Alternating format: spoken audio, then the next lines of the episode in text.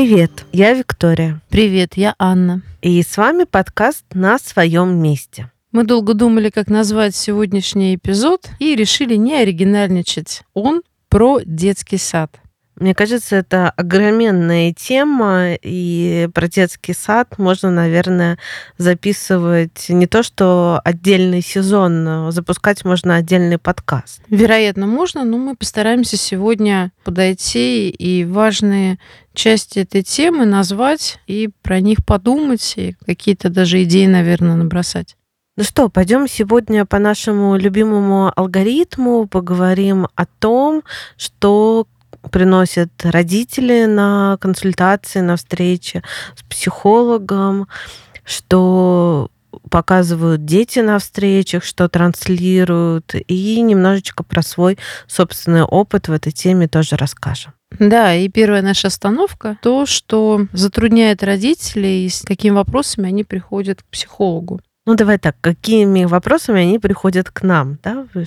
Может быть, к другим специалистам они и с другими вопросами приходят. Да, да, четкая, хорошая тема границ. Это то, к чему следует стремиться, мне кажется, каждому да, взрослому человеку, а специалисту нашего профиля тем более. Действительно, с чем к нам приходят э, родители, когда у них дети собираются идти в детский сад, ходят в детский сад, а, плохо может быть, ходит в детский сад. Что скажешь? Слушай, ну, наверное, в топе тем, да, в топе вопросов, которые приносят, это вопрос о том, что ребенок не хочет идти в детский сад. И когда его туда приводишь, да, он э, плачет, просит э, его тут не оставлять, говорит, что ему плохо, зовет э, маму, ну и всячески показывает, что он не рад тому, что его туда привели. Да, часто родители детально рассказывают о том, как а, плохо э, ребенку становится, когда он только узнает о том, что предстоит поход в детский сад, о том, что с утра начинаются уже истерики дома, о том, как он плохо расстается а, у ворот или в самой, собственно, раздевалке, когда родители показывают, что все, они уже уходят. И весь этот путь, а, он сопровождается такими переживаниями какого-то совершенного бессилия или большого гнева, наоборот, у ребенка на то, что вот он опять оказывается там, где ему не хочется быть когда ты сказала, что это сопровождается большим чувством бессилия и гнева, я подумала про родителей и даже немножко удивилась, когда ты сказала у ребенка. Мне кажется, в этой ситуации действительно и дети, и родители очень могут попадать в зеркальные чувства и переживать что-то очень схожее. Конечно, так случается, потому что когда родитель а, подробно рассказывает о чувствах ребенка, он одновременно и их проживает внутри себя, и свою реакцию на эти чувства. То есть он погружается и не может... То есть мама мне задаешь вопросы, а она опять возвращается к деталям, и опять э, достаточно подробно начинает рассказывать, что происходило, и почему, и как ей было, и как было ребенку. Эта тема действительно очень заряжена разными чувствами. Но мне кажется, что она заряжена, конечно же, и в тот момент, когда родители рассказывают, и в тот момент, когда они находятся в детском садике, вот в тот момент, что вот-вот должно быть все-таки расставание, да, родители тоже могут внутри себя попадать вот в это огромное бессилие или злость. И э, да, редкий родитель обходится с этим так, что он э, достаточно спокоен и может э, выносить да, очень большие чувства ребенка. Эти чувства накапливаются, и страх перед завтрашним походом в детский сад может начинаться уже сегодня вечером, когда мы приходили домой, когда ребенок начинал задавать вопросы, а мы завтра не пойдем, я не хочу туда идти, давай ты останешься дома, и мы никуда не пойдем. И уже начинает нарастать тревога про то, что опять будет завтра, опять э, повторится вот этот какой-то очень трудный сценарий. Слушай, э, я сейчас подумала о том, что э, такой вопрос чаще всего, наверное, приносит все-таки в момент начала посещения детского сада когда, э, период адаптации только начинается. Хотя бывают случаи, когда приходят родители, говорят, что мы там уже год ходим, 2 ходим, и вот, э, сейчас начались истерики, и очень удивляются, что, например, месяц назад всё было спокойно, а вот теперь что-то непонятное. Э, и мне кажется, это надо тоже разводить и понимать, что такие такие виды протеста у детей- это совсем про разное. Да, есть, э, опыт первичный. То есть с самых первых дней ребёнку было сложно расставаться с мамой, ему было сложно в новой ситуации, и он сразу это показывал. А бывают ситуации, когда накопился некоторый опыт, ну, например, месяц, о котором ты сказала, и всё, казалось бы, было благополучно этот период времени, а потом ребёнок заболел и после болезни не хочет идти, и показывает это с какими-то такими яркими, а, гневными, например, эмоциями или просто аффективными реакциями, плачем, криком. Или ещё какой-то опыт случился, и, может быть, родитель даже не догадывается или как-то вот не совсем себе представляет, что могло произойти, ну, казалось бы, со стороны не очень, а, ужасного, чтобы реакции ребёнка были такими.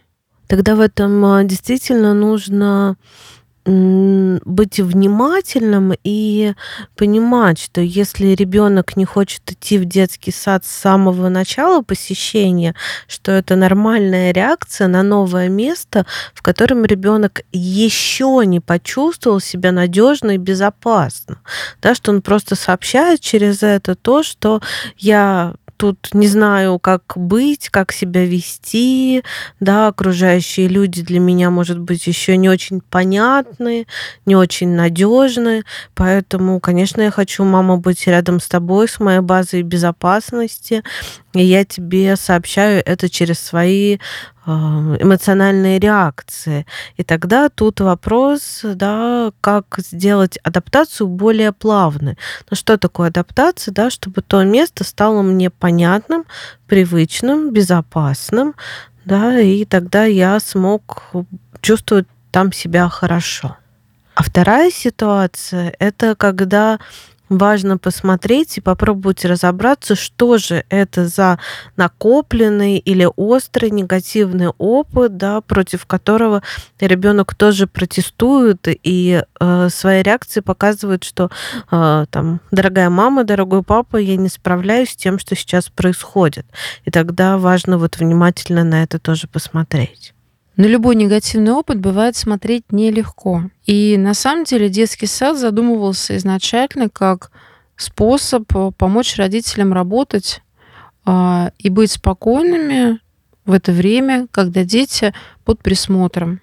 И есть надежда у каждого взрослого, что детский сад будет хорошим способом, который поможет детям быть в своей среде, взрослеть, а им, ну, решать свои взрослые задачи.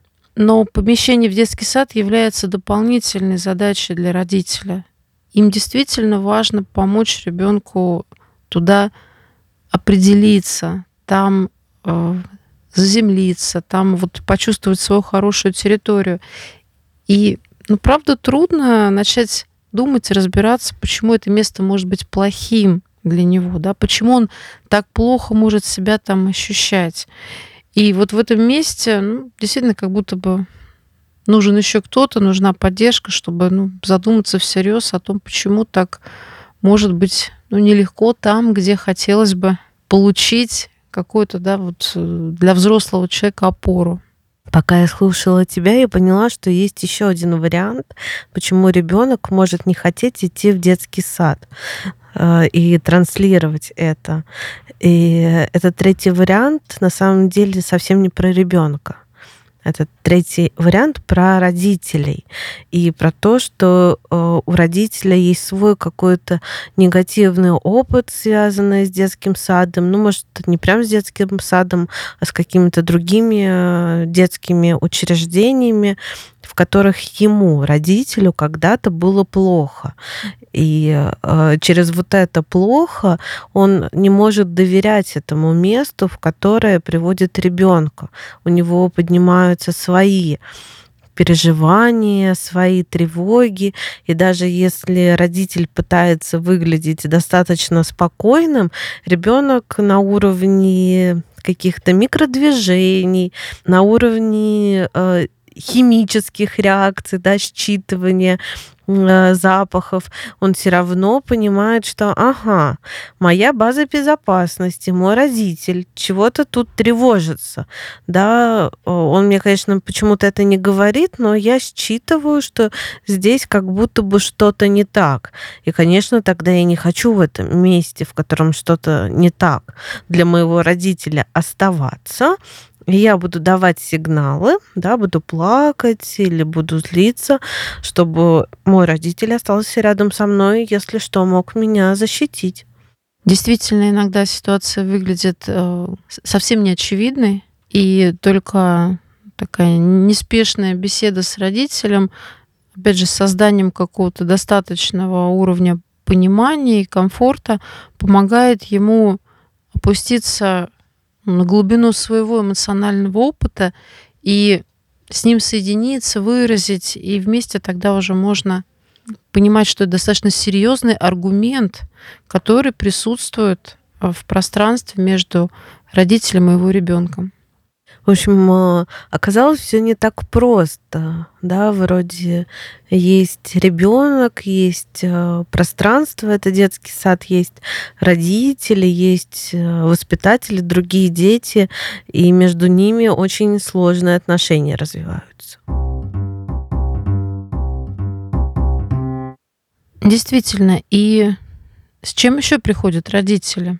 Ну, слушай, еще одна тема, как раз вытекающая из первой, это тема того, что ребенок часто болеет.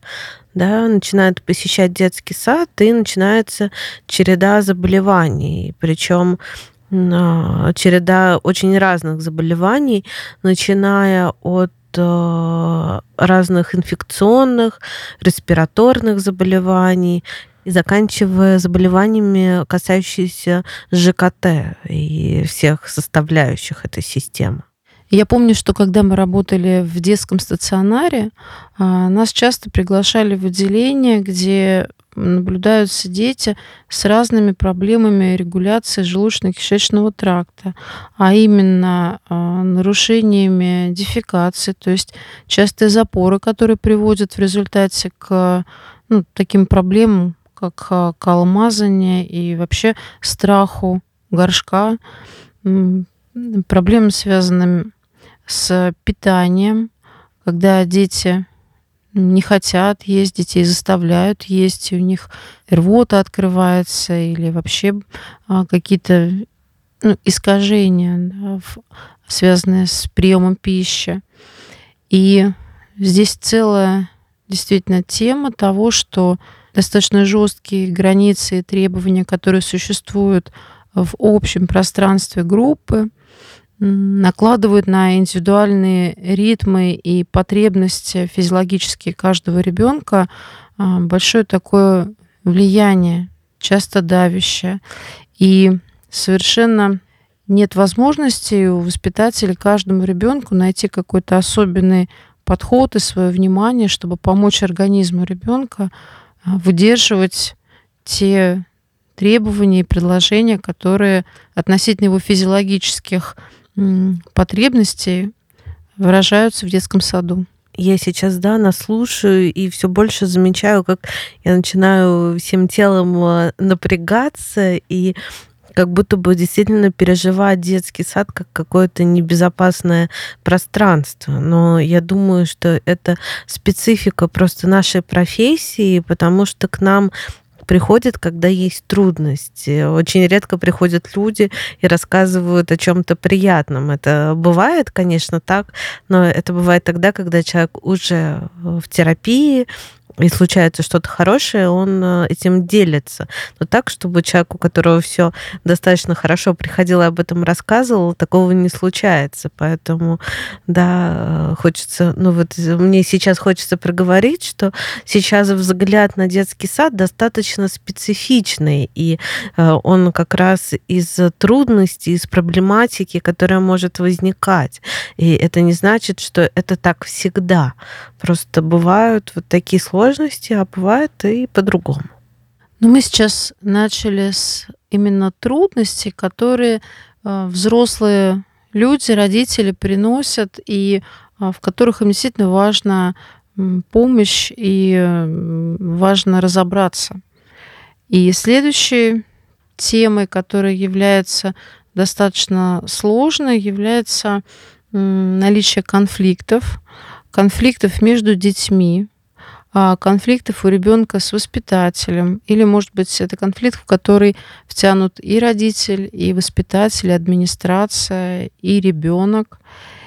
И тогда, когда родитель уходит, а ребенок остается с теми взрослыми, да, которые в этом конфликтном поле участвуют активно, а, родителю действительно важно понимать, что происходит с ребенком и каким образом представлять его интересы как коммуницировать э, с представителями детского сада, как защищать своего ребенка, и вообще зачем это нужно делать, и чего от этого ожидать. Слушай, ну э, в теме конфликтов очень э, важно всегда опираться на то, что происходит с ребенком. В том смысле, какой опыт он через этот конфликт получает и как он вообще его проживает и проходит через него. Потому что бывает так, что э, взрослый родитель сам эмоционально захвачен и немножечко уже да, не замечает, что же с ребенком. Потому что бывает так, что у родителя своя цель, да, там Э, достигнуть какой-то определенной своей правды или наоборот э, большой страх и он боится отстаивать. И тогда ребенок может попадать в очень разные сложные чувства и первое из них это чувство неуверенности что его не замечают что же с ним в этом происходит. А второе да он может попадать как в беспомощность когда ему нужна защита. А родитель например наоборот пытается сгладить ситуацию да и не смотреть туда, или наоборот, он может испытывать, э, ребенок может испытывать какой-то дискомфорт, когда для него эта ситуация как раз не очень критическая, да, критичная, а для родителя она критичная, и тогда э, родитель как будто бы ее переживает в большей степени, чем ребенок, и ребенок может испытывать дискомфорт именно из-за того, что родитель очень эмоционально в это включается. Согласна, здесь очень много деталей, и, похоже, нам очень важно с родителями а, какие-то детали разбирать, разбирать ситуации, объективные, субъективные, чтобы составить более полную картину и, скажем так, все переменные ситуации выделить, чтобы потом можно было на нее влиять. Слушай, еще мы с тобой э, говорили о том, что действительно иногда мамам сложно отпускать детей в детский сад, поскольку они переживают ну, вину и какую-то безвыходность ситуации, когда им нужно работать, им нужно заниматься какими-то взрослыми задачами, не заботясь в этот момент о ребенке, но им очень сложно будто бы чувствовать себя хорошей мамой, а, ну, отдавая ребенка да, какому-то другому взрослому, и тем более, что он там испытывает определенный дискомфорт. Понимать это. И это очень тоже сильно мешает воспринимать какую-то хорошую сторону детства и приводит часть э, матерей к нам.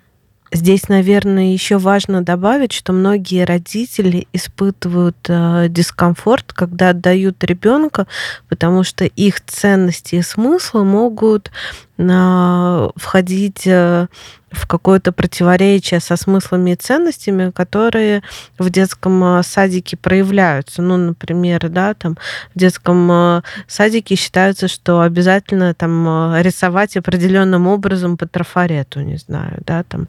А мама и папа считают, что это вообще не имеет значения, их это может там раздражать, и они могут считать, что в этом как-то редуцируются творческие способности ребенка.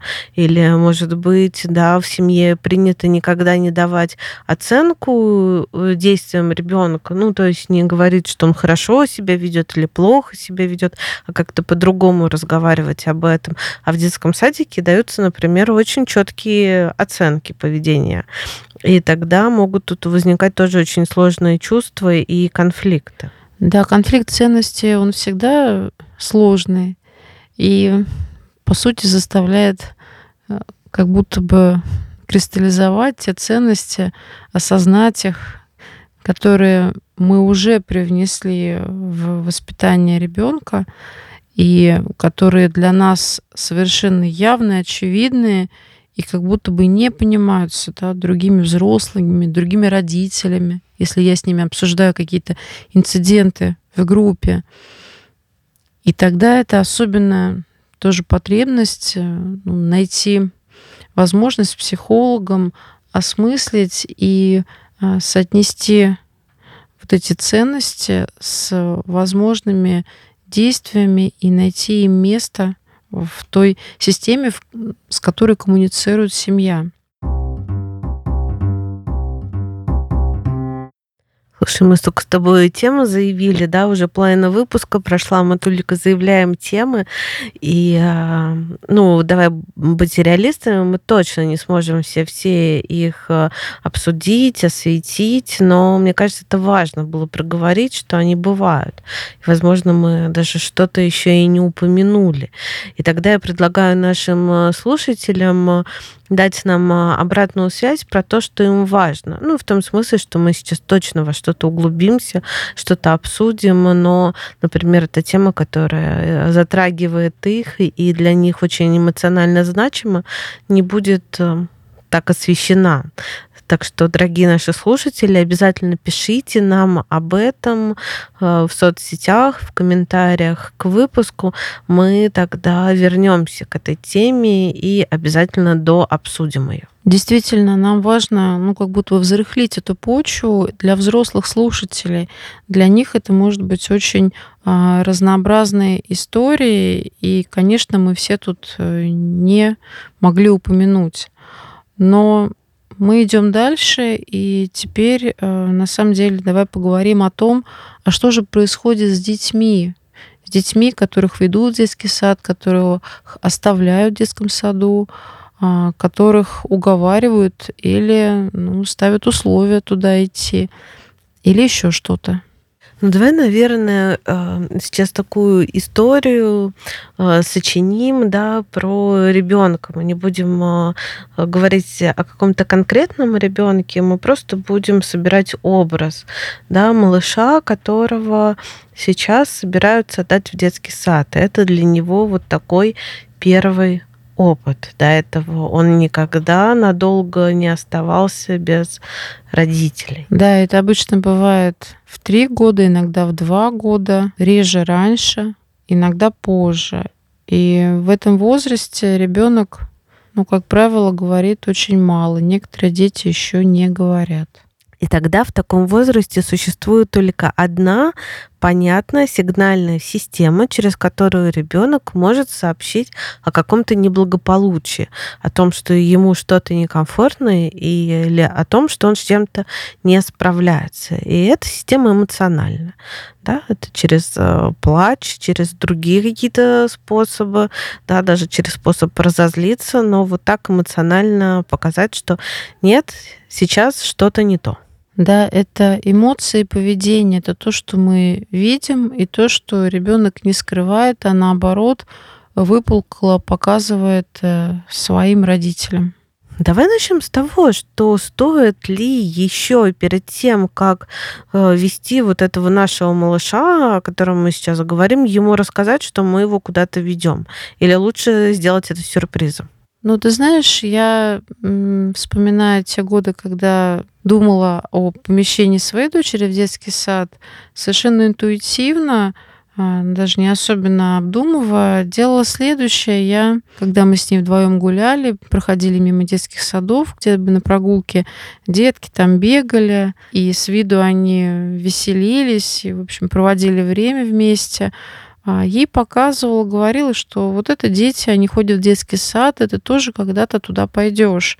Она с интересом смотрела, наблюдала, и потом ну, у нас не было как раз вопросов э, с тем, зачем там оставаться и что там делать. У нее как будто бы сложилась картина, зачем дети ходят в детский сад.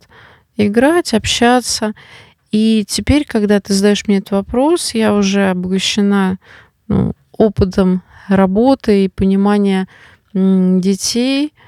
И я отвечаю на этот вопрос э, с профессиональной позиции, что да, действительно, представление о предстоящем событии подготавливает и делает меня чуть более готовым и способным выдерживать неопределенность, потому что у меня есть какая-то ясность, которую сообщил взрослый человек. Он меня таким образом немножко обезопасил и подготовил, рассказал, что будет, как я там буду себя вести, кому мне обращаться, когда он меня заберет.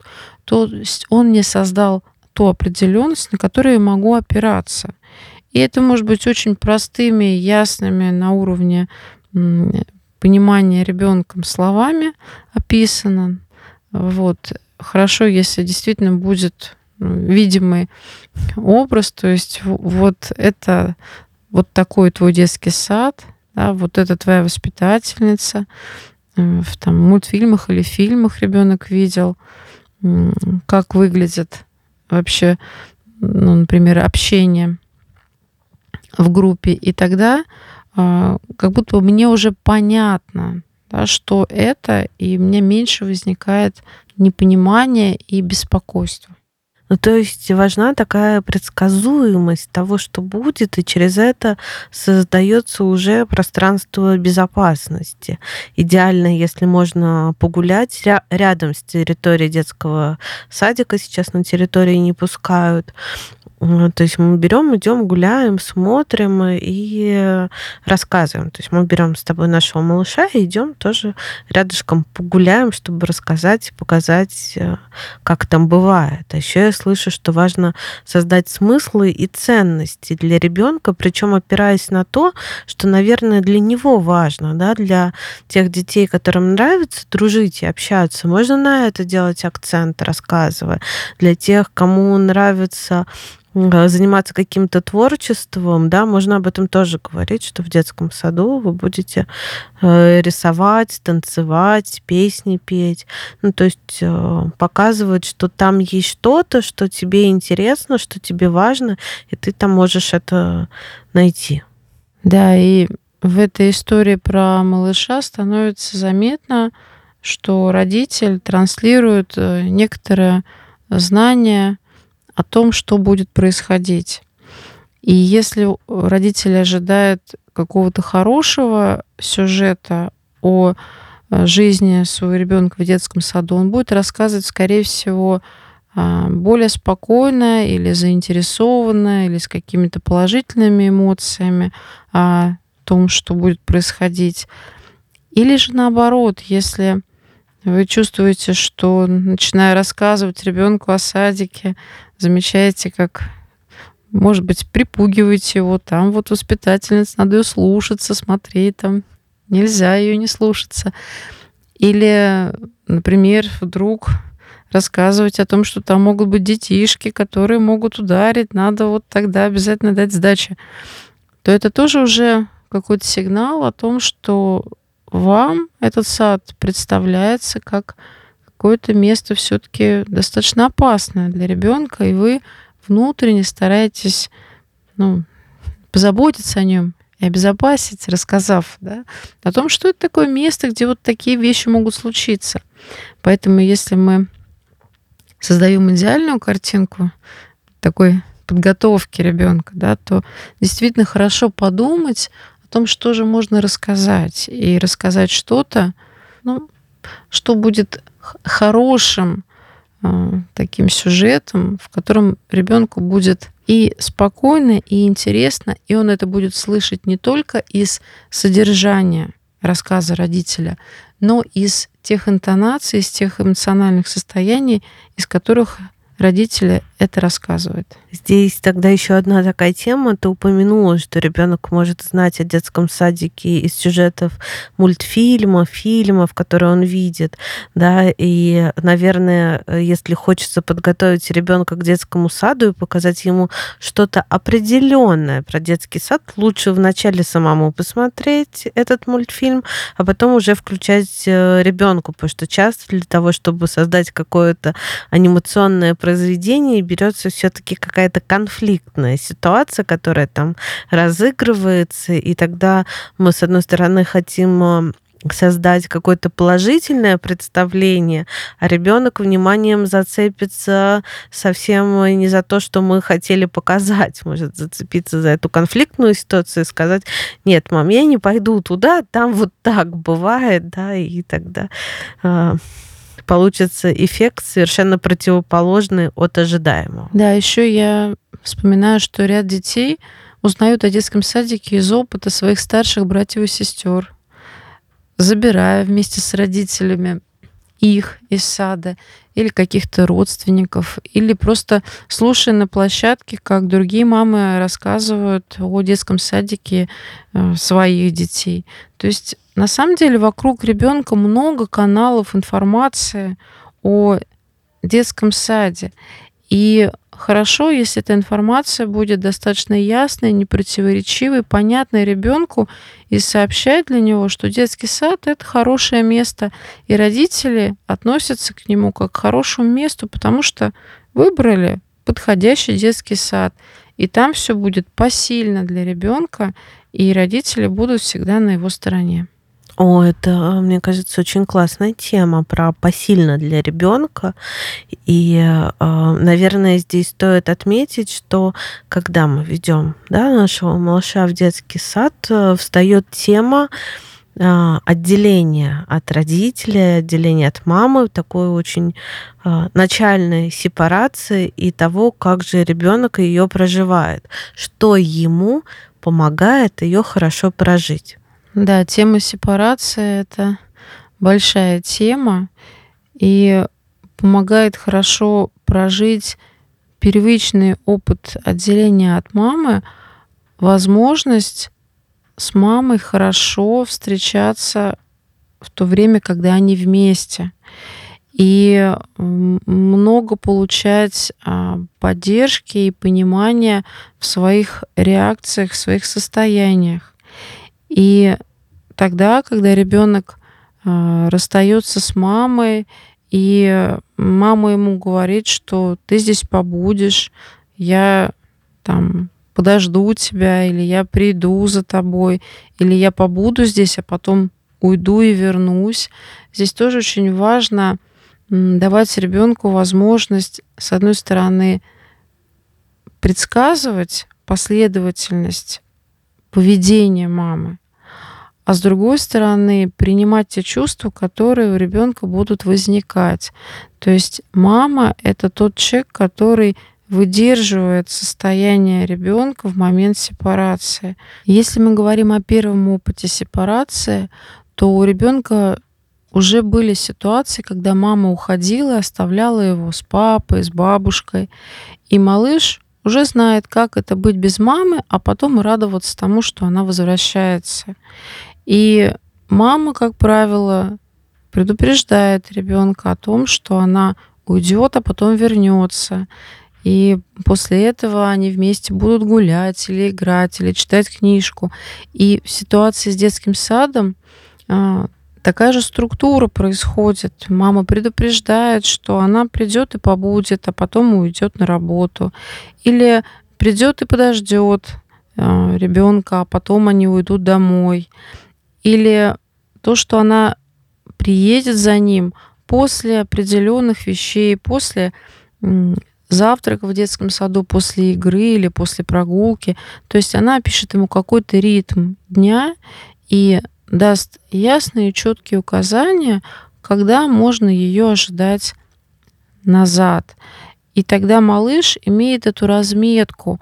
Он понимает, что будет что-то происходить у него без мамы, а потом он опять встретится и сможет вместе с мамой прожить то, что ему очень важно прожить. Радость встречи или э, переживание того, как ему было плохо без нее. И вот этот ритм, который меняется, но все-таки сохраняется в отношениях с мамой, он очень важен и поддерживающий для того, чтобы ребенок мог выносить вот это время отдельно. Это правда важно, потому что ребенок еще в маленьком возрасте не понимает по часам, и вообще для маленьких детей то, что происходит здесь и сейчас, это как будто бы происходит навсегда. И тогда, если я могу опираться на событийность, да, понимая, что вот мы сходим на прогулку, и после этого мама за мной придет на это событие, то я могу предсказывать, и это тогда для меня безопасно. А еще пока ребенок один, без мамы, находится в детском садике, он опирается на внутренний образ мамы, который он создал через все те отношения, которые у него с мамой были. А, через то, как мама его утешала, когда ему сложно, через то, как мама к нему обращалась через, через то, как мама ему рассказывала о разных вещах, которые происходят вокруг. И тогда, э, если мамы рядом нету, то ребенок внутри себя представляет маму, которая ему действительно что-то говорит, если ему сложно, или о чем-то рассказывает. И тогда мама всегда таким образом соприсутствует внутри ребенка, и ребенок может на это опираться если э, те э, события, да, которые с ним происходят в детском садике, достаточно выносимые, чуть-чуть сложные, но еще выносимые, он может через этот э, внутренний образ с ними справиться. Вот если события становятся совсем сложными, тогда ребенок чаще всего эмоционально показывает о том, что ему нужна мама вот сейчас в контакте, потому что только внутреннего образа недостаточно. Тогда он уже может плакать, просить маму. И как ты думаешь, важно ли маме, которые вот в такой момент позвонили, прийти в садик и утешить ребенка? Или все же стоит не приходить, потому что как многие родители боятся, ребенок начнет потом манипулировать этим. Я думаю, что здесь важно э, родителей поддержать и э, сказать о том, что страх будущих манипуляций это предполагаемая история. А реальная история, которая происходит, это а, дисрегуляция в нервной системе ребенка, который настолько а, уже не справляется со своими эмоциями, что очень долго и настойчиво плачет, раз уже маме позвонили. Да, обычно воспитатели это не сразу делают. И тогда действительно важно, если есть такая возможность, отложить другие дела и вернуться а, для того, чтобы помочь ребенку опять стабилизироваться, успокоиться, встретиться с мамой и напитаться той безопасностью и почувствовать выносимость, выносимость вот этого мира, вот этой фрустрирующей ситуации. И тогда в дальнейшем легче будет опять воспринимать детский сад как какое-то хорошее место.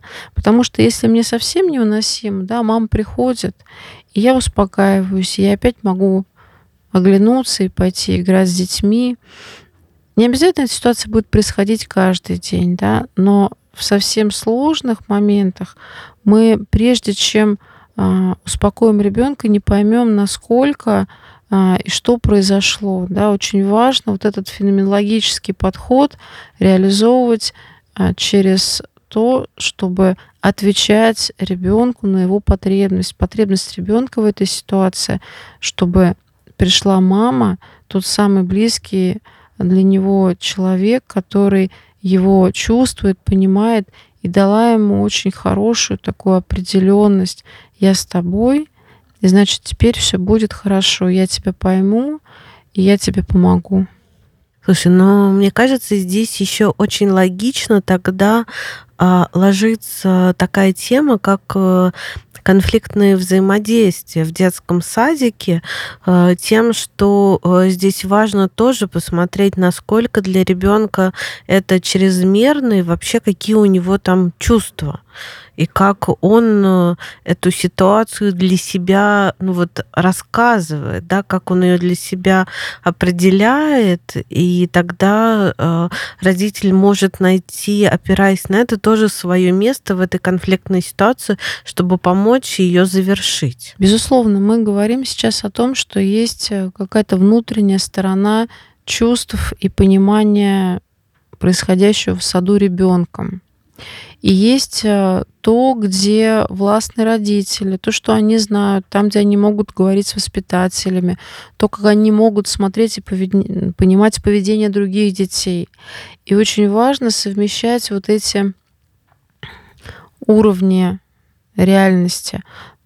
То, что чувствует и видит ребенок, и то, что воспринимают взрослые. И очень важно интересоваться и больше внимания чувствам и э, описаниям ребенка уделять для того, чтобы сформировать свое более адекватное восприятие происходящего в течение дня с ребенком в саду. Мне кажется, знаешь, еще акцент хочется сделать о том, что во время сепарации вот действительно поддержкой является режим дня, то есть вот этот ритм, да, к которому привык ребенок, который неизменный, который ему как будто бы все время подсказывает, что будет дальше, и таким образом день движется да, к тому, что опять вернется мама, опять мы пойдем домой. Также вот этот внутренний образ мамы, то есть весь тот опыт понимания, опыт любви, близости, сочувствия, опыт разъяснения того, что происходит. И также часто родители это делают, ну, практически всегда, но мы это назовем как-то уже специально по-умному, да, переходные объекты, то есть игрушки, которые родители дают с собой ребенку в детский сад, который он сам с собой выбирает и несет. То есть переходный объект — это какая-то видимая вещь, которая постоянно ребенку сообщает о том, что у него есть дом, у него есть любимые люди, у него есть какая-то история, которая происходит с ним и с этим, с этим Мишкой, и которых любит мама, и которого она ему купила и подарила. То есть это какая-то прям видимая ситуация, которая, может быть, даже если ребенок весь захвачен чувствами, возвращает его, и тогда он может через эту игрушку опять соединяться с вот этой реальностью а, своей жизни дома, с мамой. Поэтому вот такие зерна опыта, такие опоры а, действительно помогают удерживаться в новой ткани дня рядом с другими взрослыми, рядом с другими детьми, которые часто могут быть непонятны, рядом с которыми могут возникать конфликты, может возникать много непредсказуемости. Поэтому стабилизация за счет знакомого, любимого, за счет того, что мама возвращается, если мне очень плохо, как раз помогает осваивать этот новый опыт и потихонечку его ассимилировать как выносимый, как опыт, в котором есть хорошее, есть трудное, но это разделяется на отдельные порции, которые мне помогают усвоить и прожить.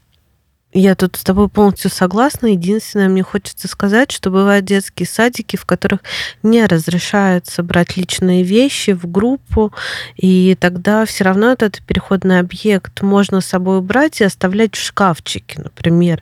И у ребенка тогда есть вот такая просто ступенечка, да, что это со мною, и оно вот лежит в, в шкафчике в очень понятном, близком на самом деле для меня месте, и я могу тоже вот к этому обращаться общаться, да, я не могу это брать с собой в группу, но оно все равно близко и рядом, да, вот руку протяни, и оно рядом с тобой, поэтому даже если не разрешают брать в группу личные вещи, то все равно можно создавать такой переходный объект и оставлять его тоже в понятном, ну, предсказуемом пространстве. Слушай, даже мне стало как-то сложно представлять сад, в котором нельзя переносить свои личные игрушки. Ну, наверное, такое бывает. Я сейчас вспомнила свою подругу, которая сыну а, связала мишку, сшила ему курточку с карманчиком. И в этом карманчике всегда лежала маленькая конфетка. И нет, ребенок не ел их все время, но он знал, что если что, у него всегда есть конфетка. И иногда он этой конфеткой угощал кого-то, иногда никому не позволял собирать конфетку его Мишки. И этому мальчику уже почти 30 лет. И этот Мишка с ним переезжает во все страны, где он теперь живет. Это какая-то уникальная реликвия, и очень много тепла связано э, с их отношениями с мамой.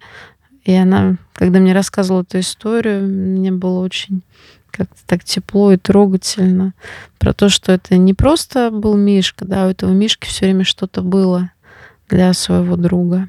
Ну да, это правда важно, и э, я думаю, что многие сейчас начали вспоминать о чем-то, что тоже, возможно, для них является вот такой детской ценностью, которая их возвращает в очень важные переживания. И э, мне кажется, да, красная ниточка этих переживаний это вот такая надежность, безопасность и внутренняя связь. Да?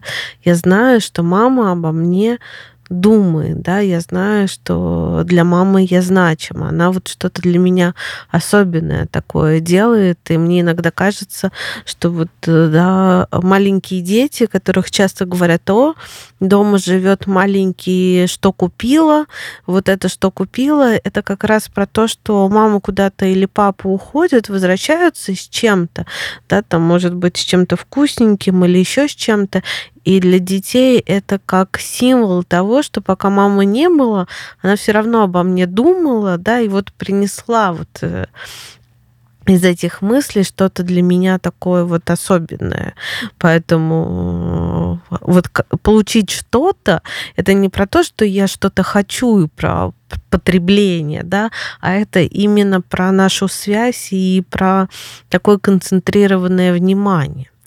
И мы сейчас уже будем с тобой заканчивать. Я понимаю, что мы с тобой не рассказали о нашем опыте, который есть, но э, я точно знаю, что если мы сейчас начнем об этом рассказывать, это будет еще на пол э, выпуска, и тогда я предлагаю нам с тобой написать эти истории, и мы их выложим в наших группах в соцсетях, в Телеграме, э, ВКонтакте с этим выпуском. И будет здорово, если наши слушатели тоже будут делиться своими историями. Эм, это будет очень здорово. Да, нельзя рассказать все истории, но хочется на самом деле. Я сейчас последний только смысл озвучу. А, действительно, вот это внешнее подтверждение внутренней связи, это про то, что мы даем своим детям, приносим.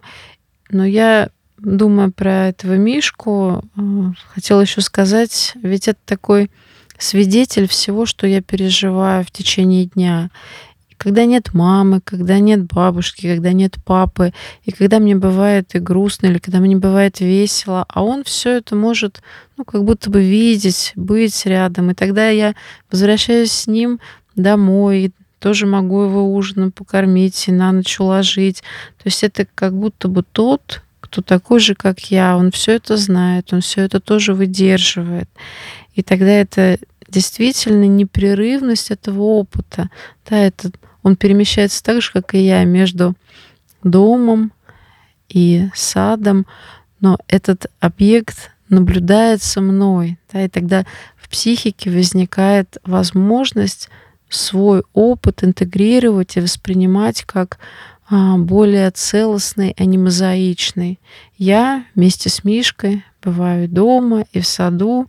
Завтра тоже пойду туда вместе с ним. Без него не пойду, а потом мы вместе вернемся. То есть как будто бы вместе нам легче связывать вот те разные-разные ситуации, которые бывают. Ну что, тогда мы сегодня завершаем и прощаемся. До нового выпуска. До встречи на своем месте.